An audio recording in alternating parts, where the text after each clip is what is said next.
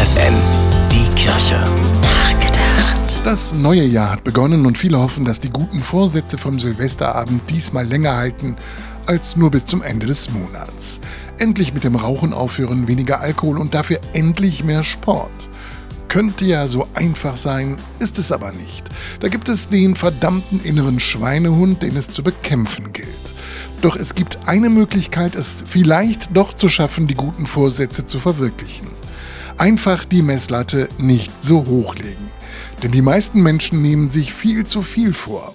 Gute Vorsätze sollten machbar sein, sich also wirklich umsetzen lassen. Und da ist weniger manchmal mehr. Das heißt zum Beispiel, wer bisher keinen Sport betrieben hat, sollte vielleicht mal mit einer halben Stunde pro Woche beginnen. Doch selbst wenn es gar nicht klappt und die guten Vorsätze Ideale bleiben, es ist auch schon gut, wenn man zumindest einmal im Jahr ganz bewusst über sich und sein Leben nachdenkt.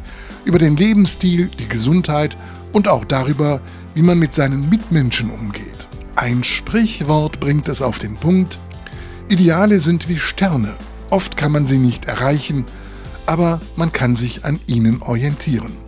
Bernhard Hups, FFN Kirchenredaktion.